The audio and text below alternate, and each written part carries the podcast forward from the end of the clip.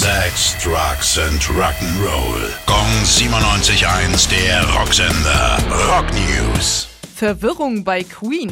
Roger Taylor versprach den Fans vor kurzem einen neuen, verdammt guten Queen-Song mit den verbliebenen Bandmitgliedern und Sänger Adam Lambert.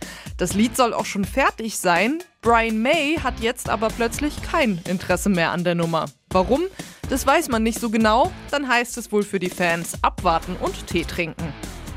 Eine Reunion wird es nicht geben. Das ist das Statement von Roger Waters in Bezug auf Pink Floyd. Waters lässt aktuell kein gutes Haar an seinen Ex-Band-Kollegen. Die anderen wären frech und schnippisch gewesen, die Umgebung sei toxisch. Mit den Worten, ich bin dafür, dass Roger macht, was er will und dass er sich amüsiert, lässt David Gilmour auch den letzten Funken Hoffnung bei allen Pink Floyd-Fans sterben. Gong 97.1, der Rocksender. Rock News.